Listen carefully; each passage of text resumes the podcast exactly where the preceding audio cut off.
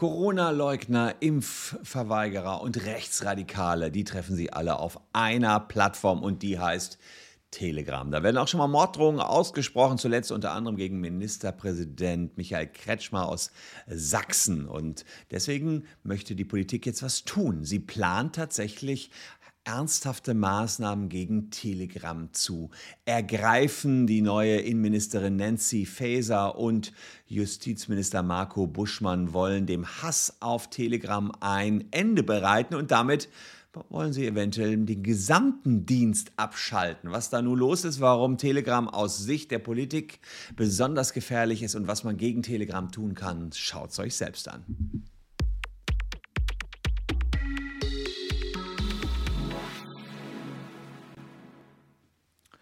Hallo, ich bin Christian Solmecke, Rechtsanwalt und Partner der Kölner Medienrechtskanzlei Wildeborger und Solmecke und lasst gerne ein Abo für diesen Kanal da, wenn der euch gefällt und wenn diese Videos euch gefallen.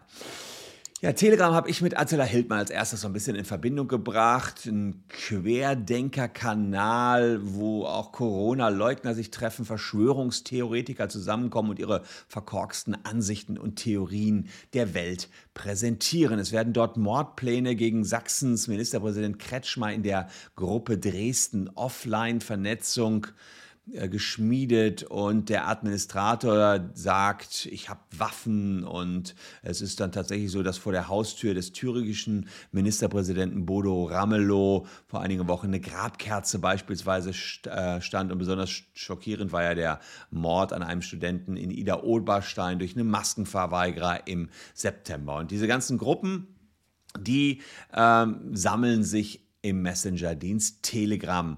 Sie sagen, sie sind Feinde der Demokratie, Querdenker, Reichsbürger, Rechtsextreme, Funktionäre der NPD. Aber warum ausgerechnet Telegram? Das kann man sich ja mal fragen. Ist das irgendein anderer Dienst, der ja, besser ist als WhatsApp? Ja, für die Verschwörungstheoretiker ist ja auf alle Fälle besser, denn man kann öffentliche Gruppen mit einer Mitgliederzahl von bis zu 200.000 Menschen gründen und hat damit natürlich eine viel größere Reichweite, als wenn ich eine WhatsApp-Gruppe äh, in einem einen oder anderen Messenger-Dienst eine Gruppe gründe.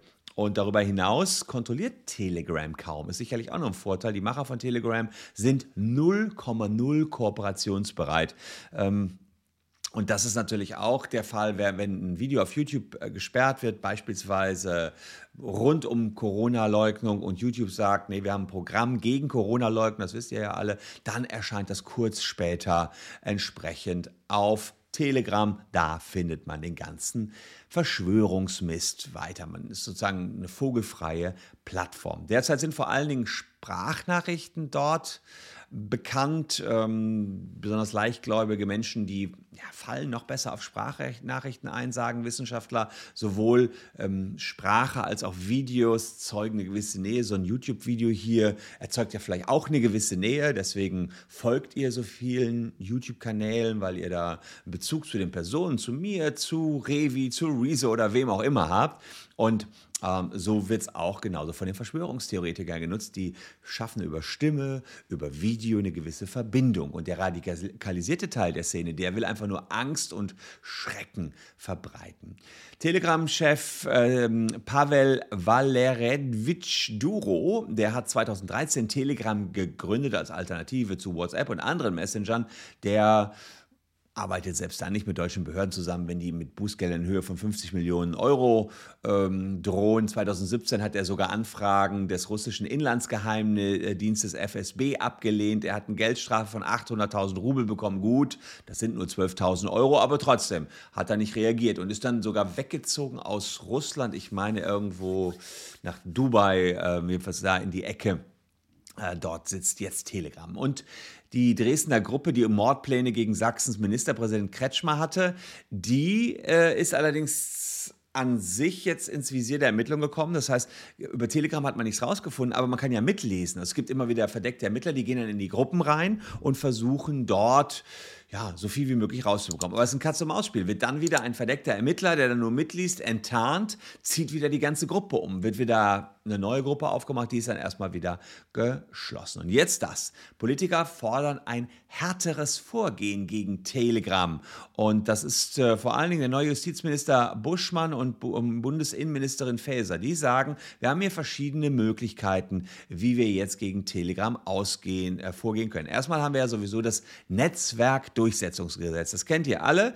Ähm, und danach müssen Social-Media-Plattformen bei Morddrohungen oder Volksverhetzung innerhalb von 24 Stunden diese Postings löschen. Bei komplizierten Fällen hat man sieben Tage Zeit. Aber Telegram wird von vielen Juristen eben nicht als klassisches soziales Netzwerk angesehen. Es ist ein Messenger-Dienst und Messenger-Dienste sind vom Netzwerkdurchsetzungsgesetz ausgeschlossen. Andererseits sagt das Bundesjustizministerium, naja, wer 200.000 Personen umfassenden Chatkanal aufmacht, der hat nichts anderes gemacht, als ein neues Social Network hier aufzumachen. Und deswegen wurden dort jetzt erste Bußgeldverfahren gegen Telegram verhängt. Aber ganz ehrlich, äh, Telegram hat nicht reagiert. Jetzt muss man mit den arabischen Behörden zusammenarbeiten, gucken, ob man da irgendwas erreichen kann. Das kann erstmal dauern. Und mit dauern meine ich, das kann Jahre dauern.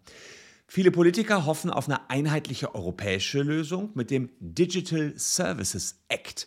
Da geht es darum, dass Plattformen insgesamt strenger reguliert werden, aber das kann auch noch Jahre dauern, bis der so richtig in Charge ist und überall in den Gesetzen verankert ist in den Ländern der EU. Also eigentlich beides keine richtig coolen Lösungen.